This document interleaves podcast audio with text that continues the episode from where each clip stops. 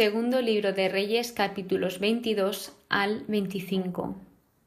Hoy quería empezar el capítulo haciéndoos esta pregunta. Dios te escucha y tú.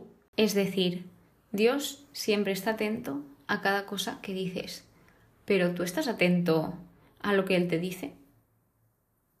Creo que es algo que nos tenemos que parar todos a pensar, ya estés en el grado que estés de tu fe porque muchas veces se nos puede olvidar.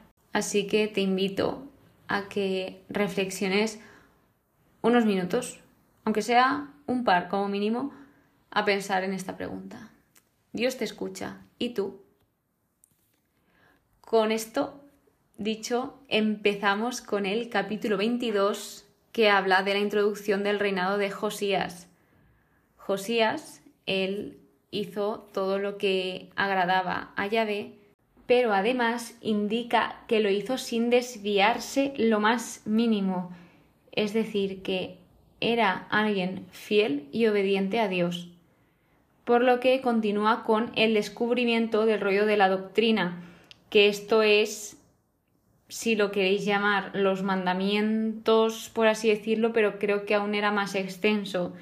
Es decir, este rollo de la doctrina es el Deuteronomio, que si no lo sabéis es el quinto libro de la Biblia. Tenéis dos episodios grabados y por lo menos lo que contenía este rollo era la parte central legislativa, las leyes.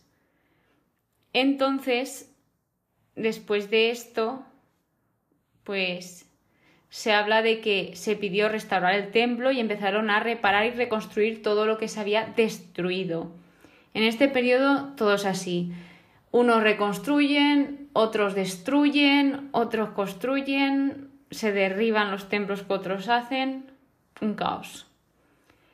Y en el versículo 7 vuelve a indicar, que esto ya lo vimos hace unos episodios, que en esa época no se pedían las cuentas porque los trabajadores actuaban con honestidad, por lo que no estaban vigilando a ver si hacían o no, o estaban contando céntimo por céntimo, sino que confiaban en ellos porque ellos eran humildes.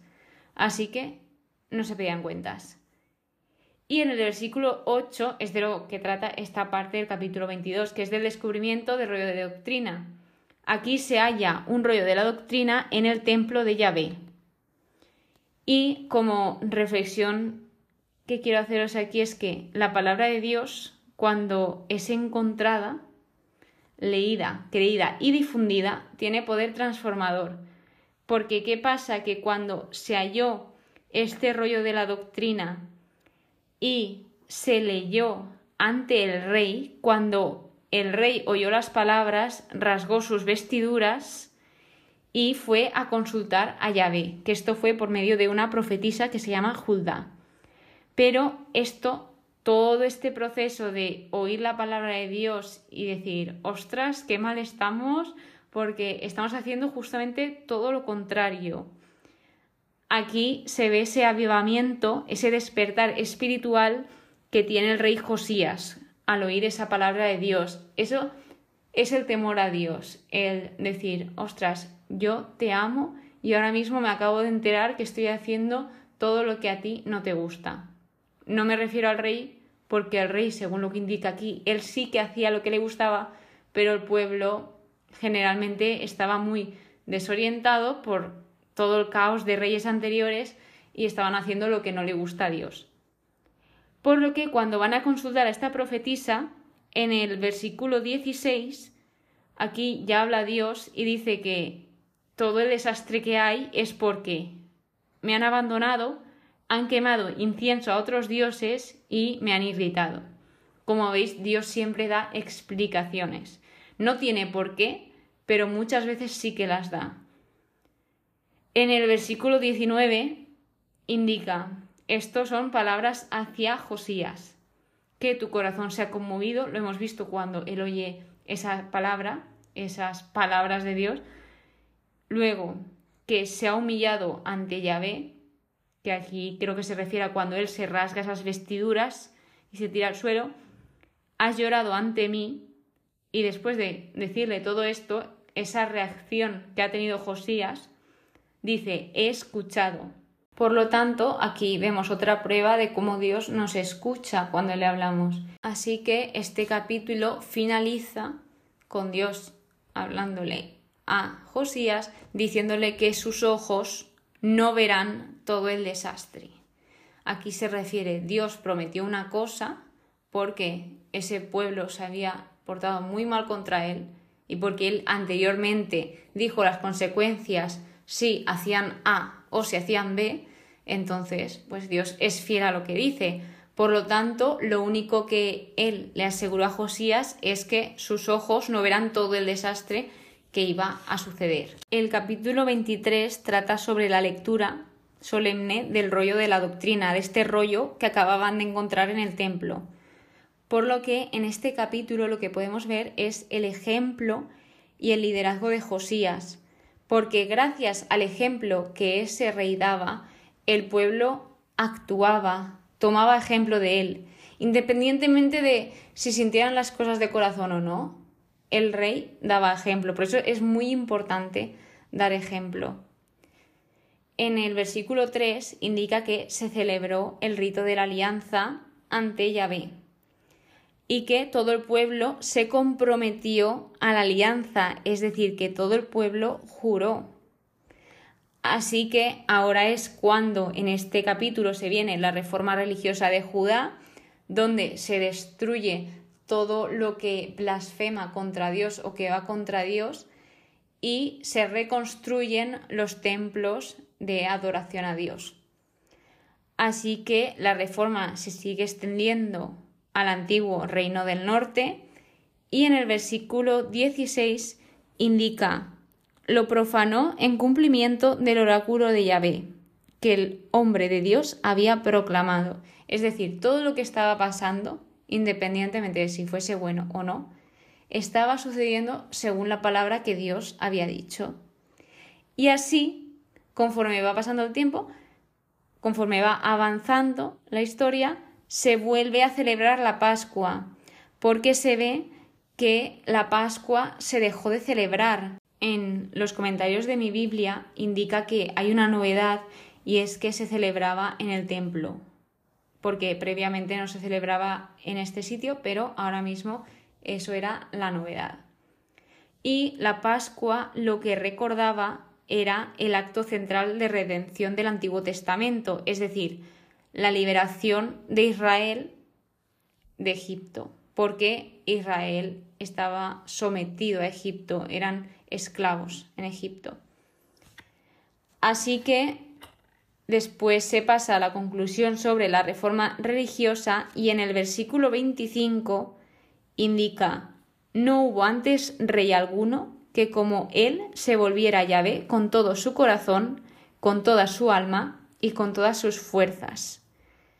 Es decir, Josías fue un gran ejemplo de fidelidad a Dios y él lo hacía de todo corazón. Y al final eso las personas lo notan, lo ven, porque si tú estás haciendo las cosas por hacer y no lo sientes, eso, por mucho que lo intentes ocultar, las personas se dan cuenta, porque quieras o no, al final tú no estás a gusto con eso, pero cuando realmente lo sientes, se nota. También vemos aquí que Dios cumple sus promesas y acaba con el reinado de Josías, que es matado por el faraón Neco. Este era el rey de Egipto. Josías en este punto no quiso escucharlo y acabó así su final. Además, también habla después de Josías del reinado de Joacaz en Judá, que este fue prisionero de Egipto y no se sabe yo por lo menos no lo he leído aún, pero en los estudios indica que asesinó a Urias el profeta. Continuando con el capítulo 24, habla del reinado de Joaquín en Judá, que este era un vasallo en Babilonia y se rebeló. También hizo lo que no agradaba a Yahvé y en el versículo 2 indica que Yahvé lanzó contra él bandas de caldeos, arameos, moabitas y amonitas. Además, todo esto pasó conforme al oráculo de Yahvé. Seguidamente habla de la introducción al reinado de Jeconías y aquí entra la primera deportación. Jeconías fue prisionero en Babilonia Y en el versículo 13 nos vuelve a dejar claro que todo pasó como Yahvé había advertido. Por lo tanto, de aquí extraemos que Dios nos advierte y nosotros somos los que decidimos qué hacer y qué no. Y aquí empieza el destierro de Jerusalén a Babilonia, donde, por lo que he leído, se llevaban como a todas las personas que valían la pena de Jerusalén a Babilonia y solo se quedaban los pobres. Lo siguiente que sucedió es que el rey de Babilonia, en lugar de designar rey al hijo de Jeconías, pues designó rey a su tío que se llamaba Matanías, pero le cambió el nombre por Sedecías, que esto significa el Señor es justo. Y para finalizar el capítulo 24 habla que Sedecías se rebeló contra el rey de Babilonia. Por último, el capítulo 25 empieza hablando del rey de Babilonia. Y esto llama la atención, ¿por qué? Pues porque es la primera vez en Reyes que se data un evento de la historia de Israel por una era extranjera, en este caso Babilonia. Nunca se había hecho de esta forma, siempre se empieza con la introducción de un reinado, ya sea de Judá o de Israel, pero nunca se había hecho de esta manera. Por lo que aquí indica que había hambre en la ciudad, que degollaron a los hijos de Sedecías delante de él, y después de esto es cuando viene el saqueo de Jerusalén y la segunda deportación. Habían sacerdotes prisioneros que eran el primero Serayas, que era como el sacerdote principal, y el segundo Sefanías. En el versículo 21 indica que Judá partió al exilio lejos de su tierra. Y después nos habla de Godolías, que fue gobernador de Judá. Este, Godolías, era amigo de Jeremías, que ya lo conoceremos más adelante. Y por último, el final del libro de Segunda de Reyes habla del perdón del rey Jeconías. Aquí lo que sucedió fue que el rey de Babilonia liberó a Jeconías de la prisión, además indica que comió siempre a la mesa y que el rey le consignó un sustento permanente para cada día durante todos los días de su vida. Es decir, que finalmente Jeconías, por lo que indica aquí, acabó bien. Y aquí termina el segundo libro de Reyes. En el siguiente episodio, como cada vez que terminamos un libro, comentaré mi conclusión, todo lo que he aprendido y también pues mis dudas, inquietudes, como siempre. Muchísimas gracias por escucharme una vez más, de verdad. Espero que paséis muy buen día y que Dios os bendiga.